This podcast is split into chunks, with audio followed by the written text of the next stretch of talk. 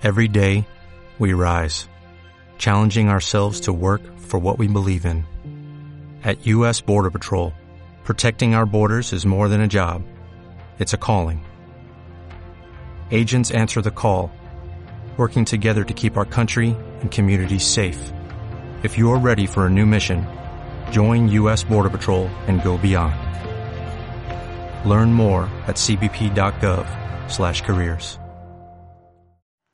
Comenzamos el programa de radio. María, ¿quieres hacernos tu introducción? ¿La banda sonora? Eh, sí. A ver cómo es. ¡Vamos! Esto ya es el inicio del programa. Vale, estamos aquí un día más. Estamos hoy. María Rocha, ¿quieres decir algo? Hola o algo. Hola. Saludamos ¿Qué tal a- estáis? Esto es. Jesús, por otro lado. Hola, ¿qué tal? María Rincón, por otro lado. Hola, buenas tardes. Patricia. Hola.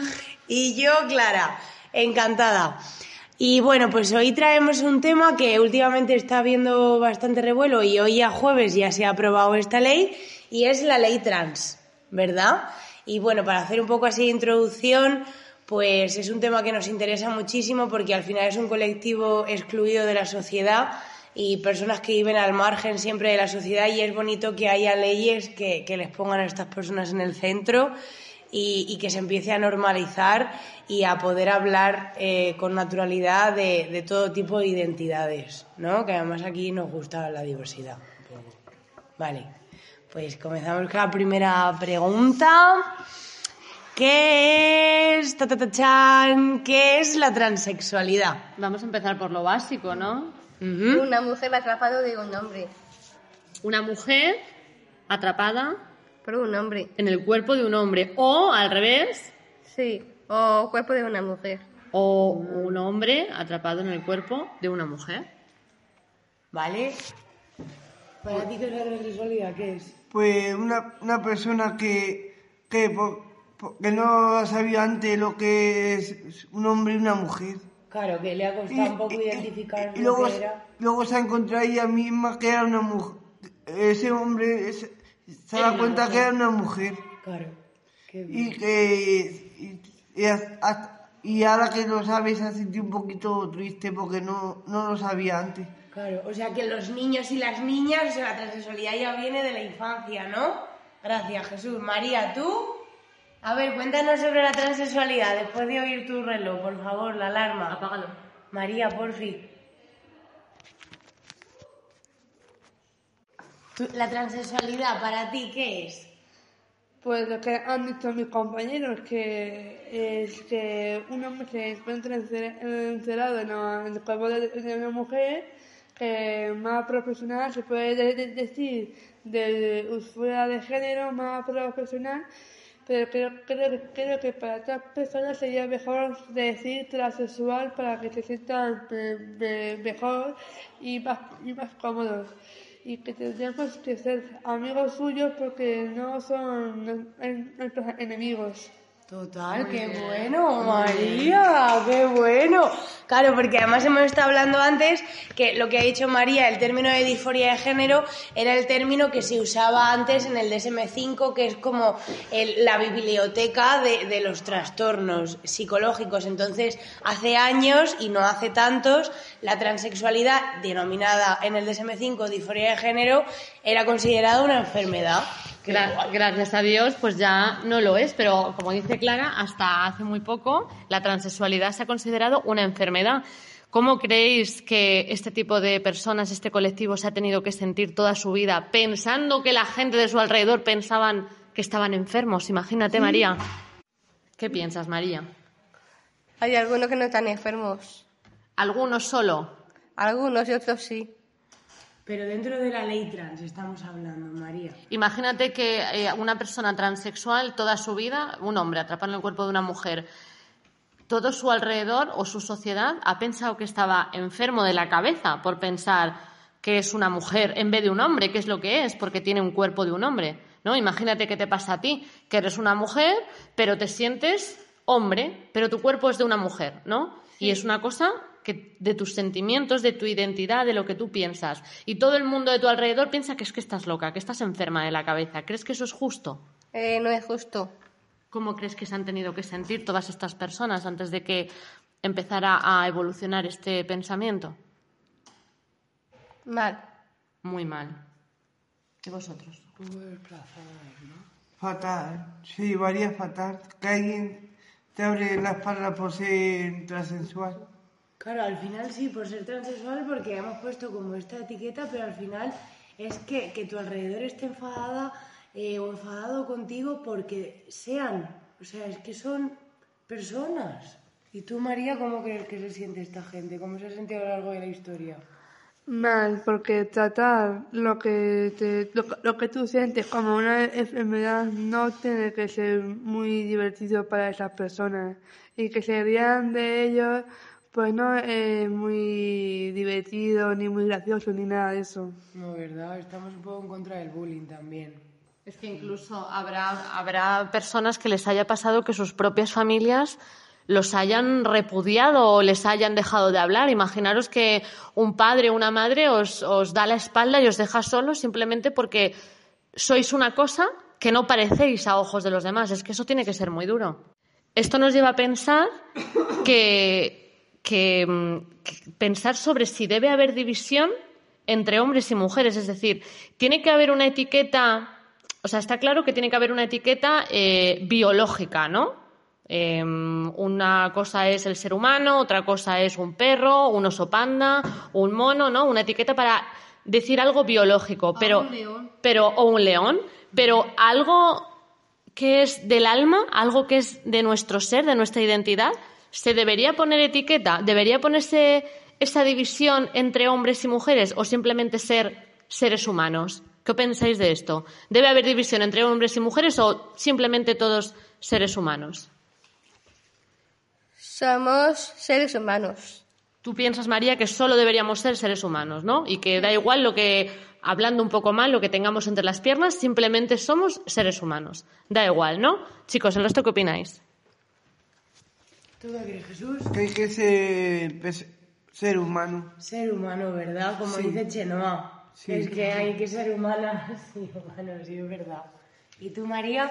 Que hay que tener igualdad entre hombres y mujeres para estar todos juntos.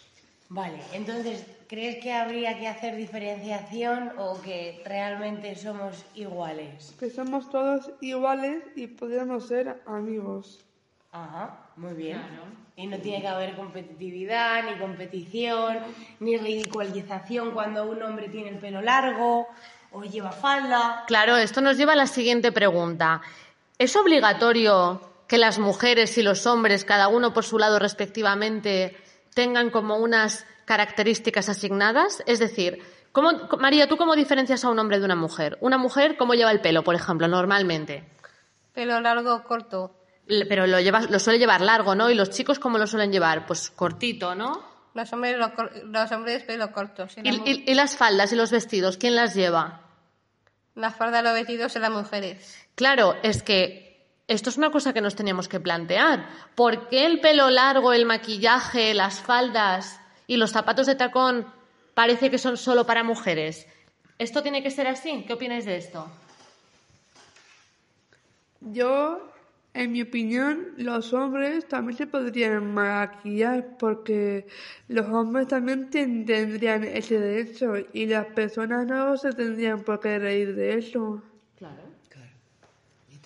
Yo según la, según, depende cómo sea, si hay ley para eso o si no hay ley para otra. Las leyes se hacen escuchando al pueblo, entonces tenemos que empezar a gestar lo que pensamos nosotras y De- nosotros. dependiendo cómo vayan las cosas. Dependiendo cómo... Pero tú, tú, por ejemplo, además, que eres hombre, si algún día te apetece pintarte, ¿no? Pintarte las uñas en verano o lo que sea, porque estás con amigas pasándotelo bien, eh, el hecho de que tú te maquilles ese día y la gente se ría de ti, ¿a ti te sentaría bien? No, no me sentaría bien. Claro. Entonces, Me sentiría mal y triste. claro. Es que a lo mejor. A lo mejor la sociedad todavía no está preparada. ¿Creéis que la sociedad está preparada para ver este tipo de cosas? O sea, nosotros hemos dicho que ojalá y no haya ni hombres ni mujeres, ¿no? Simplemente seres humanos, ¿no? Pero ¿creéis que la sociedad está preparada para ver eso? ¿Está preparada para ver hombres haciendo un tutorial de maquillaje o hombres con tacones o mujeres sin maquillar y con el pelo corto? ¿Estamos, ¿Está la sociedad completamente mentalizada? No, porque la gente está acostumbrada a ver lo, lo normal, que las mujeres se maquillen, lleven el pelo largo y que los hombres no hagan nada de eso. Claro, lo, lo que es lo normal, como decimos entre comillas, ¿no? Porque claro, lo normal lo decide la sociedad. Quizá deberíamos ir hacia una sociedad que haga normal que todos hagamos de todo. ¿No es así, María? Eh, sí. Vale.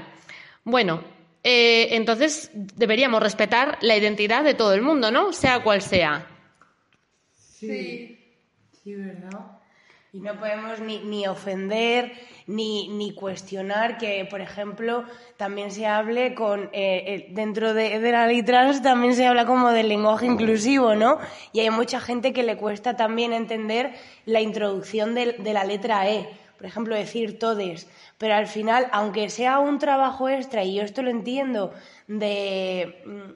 De formular las palabras de una manera diferente, al final estamos hablando de una identidad que nunca ha existido y, y- y lo que de lo que no se habla no existe.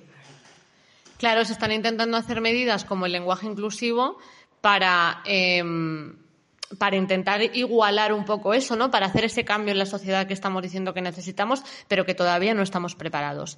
Bueno, y vamos a la última pregunta y la más importante para poder hacer ese cambio que tanto necesitamos para ayudar a este colectivo, porque nunca sabemos si puede ser eh, un amigo, un padre, una madre, un, un hermano, un, un hijo o lo que sea, gente cercana o, o- o no, o gente ajena a nosotros, pero que veamos determinadas situaciones que, que, bueno, que nos chirríen un poco porque hay mucha gente que, que viven muy malas situaciones debido a su transexualidad. ¿Qué debemos hacer o qué podemos hacer cuando presenciemos o, o veamos algún tipo de conflicto con una persona que sea transexual. Es decir, imaginaos que hay eh, un, un chico con el pelo largo o, y con una falda y dice que se llama Mari Carmen. ¿Qué tenemos que hacer? Y la gente se ríe de él y mm, se están, le están abucheando. ¿Qué tendríamos que hacer? ¿Eso es justo? Eh, no. ¿Y qué tendríamos que hacer? Pero las mujeres que se maquillen que lleven falda. Claro, que hagan lo que quieran. Y entonces tendríamos que intentar mediar para que el resto de personas lo- lo- la respetaran, ¿no? A, a Mari Carmen, aunque la gente piense que es un hombre porque tiene un cuerpo biológico de hombre. ¿Y qué más tenemos que hacer cuando veamos situaciones como estas? ¿Qué tenemos que hacer? Tendríamos que apoyar a esa persona que, que lo está pasando mal y sentir que está entre amigos, a- aunque las demás personas no hagan eso, porque somos todos iguales. Eso es. Pues yo, me, yo si veo esas cosas me sentiría muy mal, porque estaba humillando a esa persona por, por llevar por llevar tacones y falda y llamarse Mari Carmen. Porque si se- es un hombre a mujer, es, un es una mujer atrapada el cuerpo de un hombre. Y siempre tenemos que potencializar la, la empatía, ¿verdad? Claro, y lo que decía María Rincón, que decías, tenemos que intentar hacer que se sienta entre amigos. O sea, tenemos que hacerle ver a, a esas personas que sufren por estas cosas que no solo hay gente que no, que no respeta, sino que también hay gente que sí la respeta, que la ayuda y que la va a apoyar. A personas como esta Mari Carmen, que nos acabamos de inventar como ejemplo de tantas y tantas y tantas personas que sufren todos los días de su vida por ser, por, ten- por ser, simplemente por existir y por tener una identidad. Ahora hay una ley que los protege, pero imaginaros que esto ha ocurrido toda la vida de Dios. ¿Cómo lo tendrían que haber pasado? Muy mal. Muy mal. Entonces tenemos que luchar por intentar conseguir una sociedad igualitaria en, el que, en la que haya muchísimo respeto, muchísimo apoyo y muchísima ayuda entre todos y para todos. ¿No es así? Sí, Sí. así es. La verdad sí. Bueno, pues damos por finalizado el programa de hoy. Aprendizaje, sobre todo la empatía, ¿no? Yo me llevo. ¿Qué os lleváis vosotras de aprendizaje del programa de hoy, María? Todo bien. Todo, bien. Qué guay, me encanta. Hemos aprendido una cosa nueva. Claro. Que no hay que humillar a personas que lo están pasando mal. Claro. Gracias, Jesús. Yo lo que he aprendido, lo más importante es que aunque sean las personas más diferentes, no hay que humillarlas, hay que ser su amigo. Eso es, muy bien, María. Muy bien. ¡Un aplauso! ¡Un aplauso! ¡Qué Bueno, pues nos despedimos y decimos todos a la vez hasta la próxima. Una, dos, tres. ¡Hasta la próxima! ¡Adiós!